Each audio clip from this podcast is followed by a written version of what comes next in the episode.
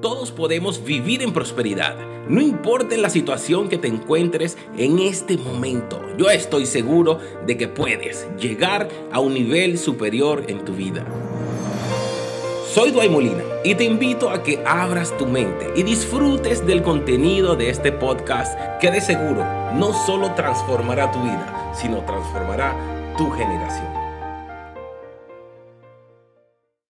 Entonces mire lo que dice el Salmo 23. De hecho, el Salmo 23 se utiliza cuando las personas tienen miedo, están en aflicción, cuando tienen algún problema.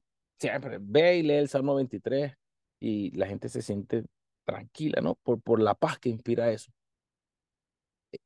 Aunque en valle de sombra de muerte no temeré mal alguno, porque tú estarás conmigo. Tu bar y tu callado me infundirán aliento. Aderezas mesas delante de mí en presencia de mis angustiadores unges mi cabeza con aceite. Mi copa está rebosando. Ciertamente el bien y la misericordia me seguirán todos los días de mi vida y en la casa de Jehová moraré por largos días. ¿Quién sabe qué estaba pasando David cuando escribió el Salmo 23? ¿Alguno sabe?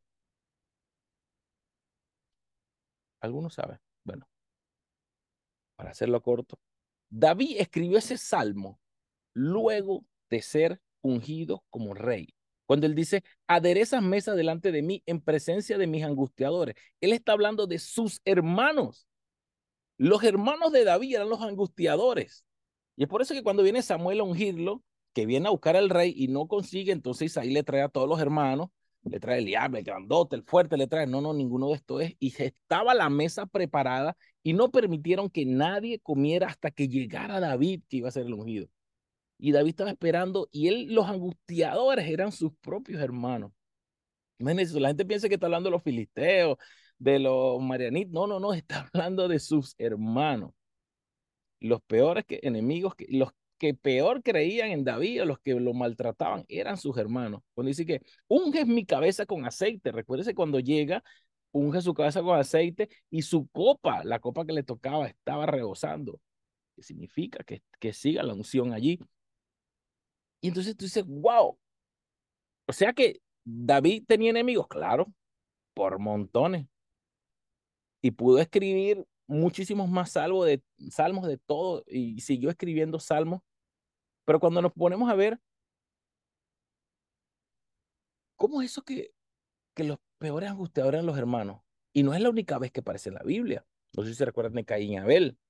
el primer homicidio claro de la Biblia. Caín y Abel eran hermanos. Jacob y Esaú, le robó la primogenitura, lo hizo correr, le quitó el manto y después se mató con el peniel y para allí y para acá. Hermano, José, el más clásico.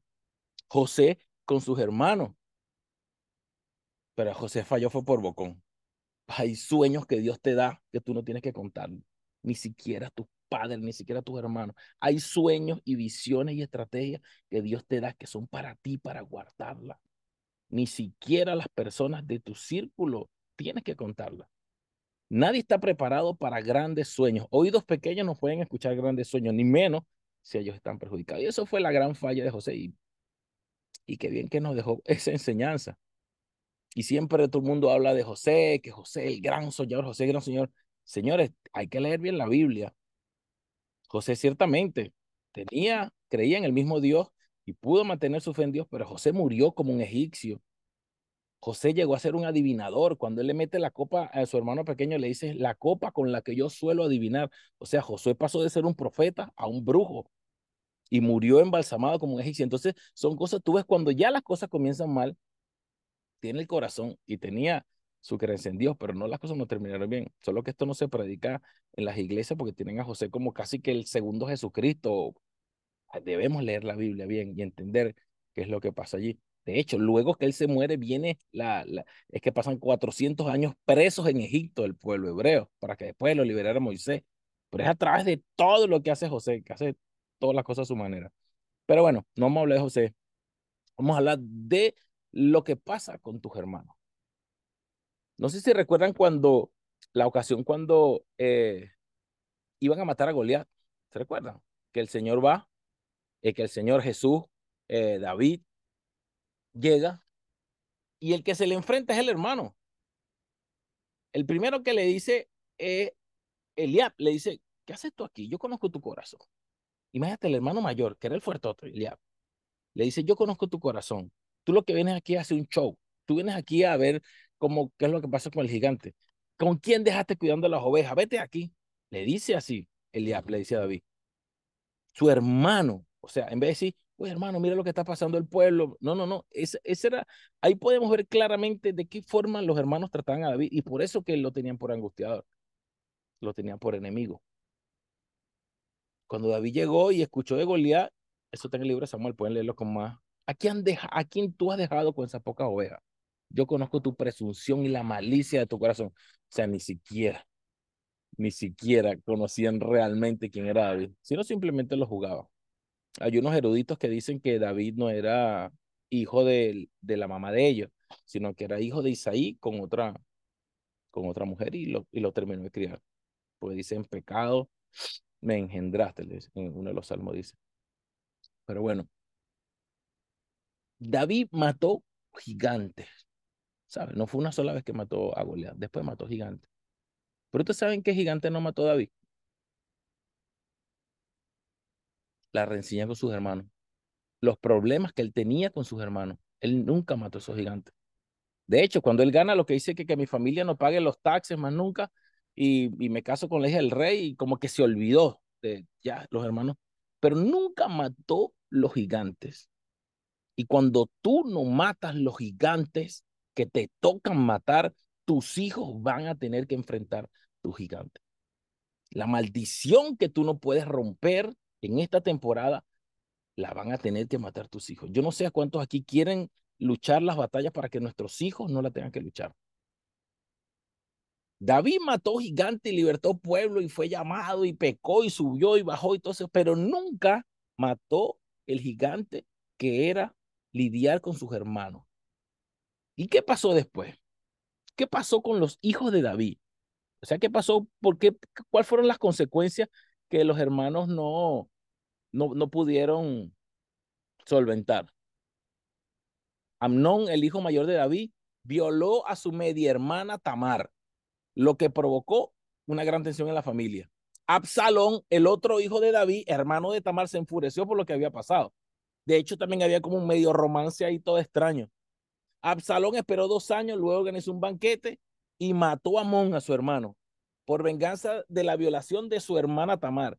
Después esto Absalón huyó y se recuerdan todo lo que pasó con Absalón, que quería quitarle el reino al papá y tal. Después, bueno, lo mató, eh, lo mató uno de los generales de David.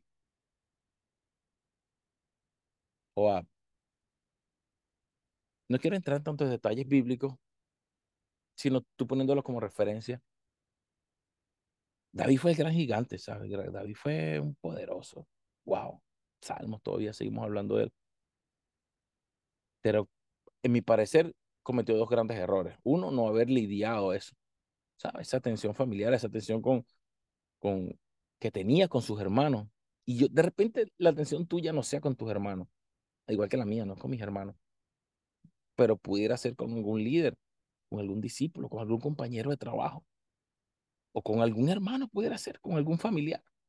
Si tú no matas esa batalla, si tú no terminas de sacar y arrancar eso de tu vida, perdonarlo, librarlo, pedir perdón en ocasiones, lo que sea, tus hijos van a tener que enfrentarlo. Y mira, como a David no le pasó nada, ninguno murió. Pero resulta que cuando viene la otra generación, viene peor viene peor porque ya te conocen y ya conocen. David no pudo librar esa batalla con sus hermanos, con sus angustiadores. Y sus hijos tuvieron que librarla. Y ahí sí fue terrible. Murieron dos de sus hijos. Su otra hija fue violada. Se dividió la familia terriblemente. El pequeño fue el que pudo terminar de coronar y también fue un desastre. Salomón, el más inteligente, el más sabio, pero fue una cadena una cadena, no pudieron librar con eso. Y yo no sé qué es lo que tú estás haciendo para, para sanar todo eso de tu corazón y lidiar con las cosas que tienes que lidiar. Yo solo sé que tienes que hacerlo. Yo solo sé que tienes que librarlo. La mejor solución es pedir perdón, aun cuando tú no, cuando tú no hayas fallado. Cuando tú no eres el que fallaste y tú eres el que pides perdón, tú eres el que busca la reconciliación, se abre la puerta de los cielos a la otra persona, que es el ofensor, cuando tú le dices, ahora tú eres el ofendido. O sea, le metes un cortocircuito en su cabeza que no queda más nada sino librar.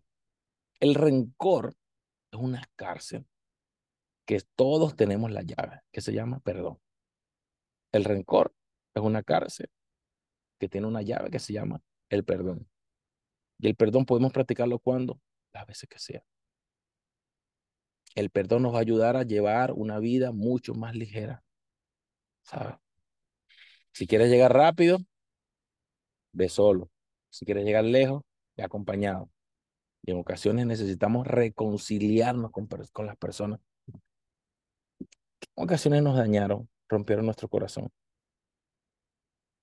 De repente no se trata de reconectarte. De repente no se trata de que vas a volver a ser mi socio y mi pane de mi hermano. No, no. Se trata de limpiar tu corazón. Se trata de que no tengas ningún tipo de carga. Que libres esa batalla. No importa, si tengas que perderla, todas las batallas no se ganan, pero librarla, no, no ignorarla, no hacerte loco y, lo loca y, y, y pasarlo desapercibido. Hay cosas grandes que Dios tiene establecido para ti, pero tienes que tener un corazón humilde, tienes que tener un corazón dedicado al perdón, un corazón que diga yo quiero, yo necesito, yo necesito caminar, vivir en perdón. Necesito reconciliarme, necesito matar a ese gigante porque no quiero que mis hijos lo tengan que librar. No quiero que mis hijos tengan que librar esas batallas innecesarias en nuestras vidas. Si de algo tenemos que aprender de la vida de David, que fue un valiente, fue un hombre con el corazón de Dios. Imagínense.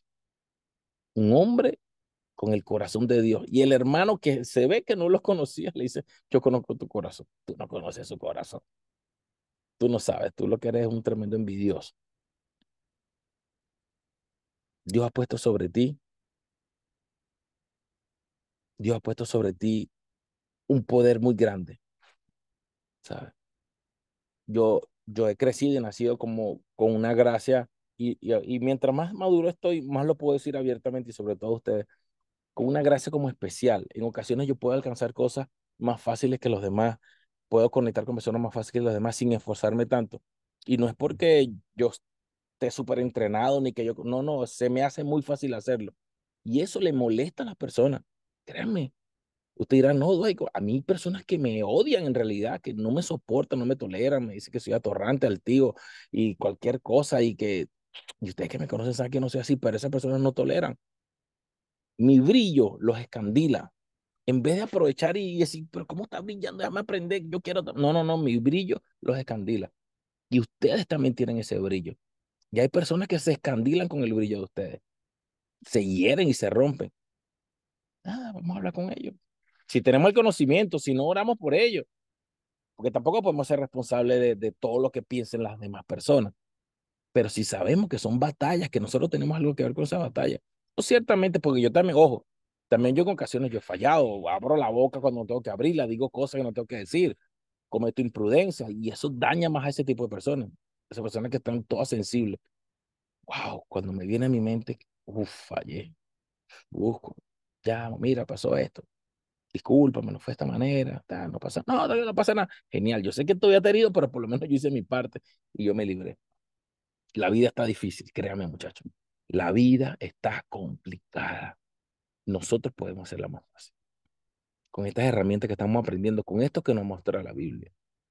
La Biblia es un manual que nos sirve para hacer cualquier tipo de cosa. Que nosotros podemos aplicarla. A veces hasta en la misma iglesia herimos a personas. Tenemos conflicto, vamos un domingo a servir y salimos más endemoniados de cómo llegamos que no, que este me vio mal, que mira que el pastor ni me vio, no me trató, mire que yo hice esto, que yo tomé la foto, que yo agarré la cámara, que yo rodé la silla y ni siquiera se dieron cuenta que yo estaba allí. Ah, no, no, no perdamos el tiempo en eso, de verdad. Así como comencé el día de hoy a hablar, el servicio, el servicio es un privilegio, un privilegio que solo tenían los ángeles. Y a través de la redención del Señor nosotros somos capaces también de servir directamente a Él indistintamente que sea una iglesia, un movimiento, todo lo que tenga que ver con reino es bueno. Los servidores aquí en Legacy, los que están, eso cuenta como servicio, señor. Esto cuenta como servicio al reino. La gente que, digamos, yo sirvo en, varios ministerios, varias cosas. Todo eso cuenta. Yo estoy haciendo mi chequedita, yo estoy haciendo mi cuenta de banco allá arriba. Para que me puedan perdonar tantas cosas que he hecho. Mira, pues yo también he servido bastante. Perdóname ahí, vamos tabla por lo menos. Yo me gano mis perlitas, por un lado me las quito, por otro lado sigo ganando perlitas. Y ahí vamos. Un hombre con muchos defectos, pero con corazón limpio y sano. Si algo tienen que decir, si alguien les pregunta quién es Dwight Molina, si es un hombre con un corazón sano. Un hombre que perdona, un hombre que avanza, un hombre que ha llevado palo, pero que avanza, que ama a Dios con todo su corazón, que ama a su familia, que ama a las personas. Con miles de defectos, pero ahí vamos, todos los días procurándose mejor. Todos los días procurándose mejor. Libremos las batallas de esta temporada. Librémoslas, enfrentémoslas. Enfrentémoslas. No va a doler, posiblemente. Va a pasar un tiempo. Tienes que bajarle al ego, claro. Uf, que eso es lo que más duele. Tener que bajarle al ego. Pero les aseguro, les aseguro que la recompensa será eterna, paz, tranquilidad y sobre todo recompensas que no vamos a ver nosotros, sino que va a ver nuestros hijos. Yo no sé cuántos aquí tienen hijos, pero yo estoy seguro que tú no quieres lo malo para tu hijo o para tu generación, para tus sobrinos, para tu gente. Tú quieres lo mejor. Y si quieres lo mejor, tú tienes que darle como herencia un legado limpio, limpio. Legado limpio.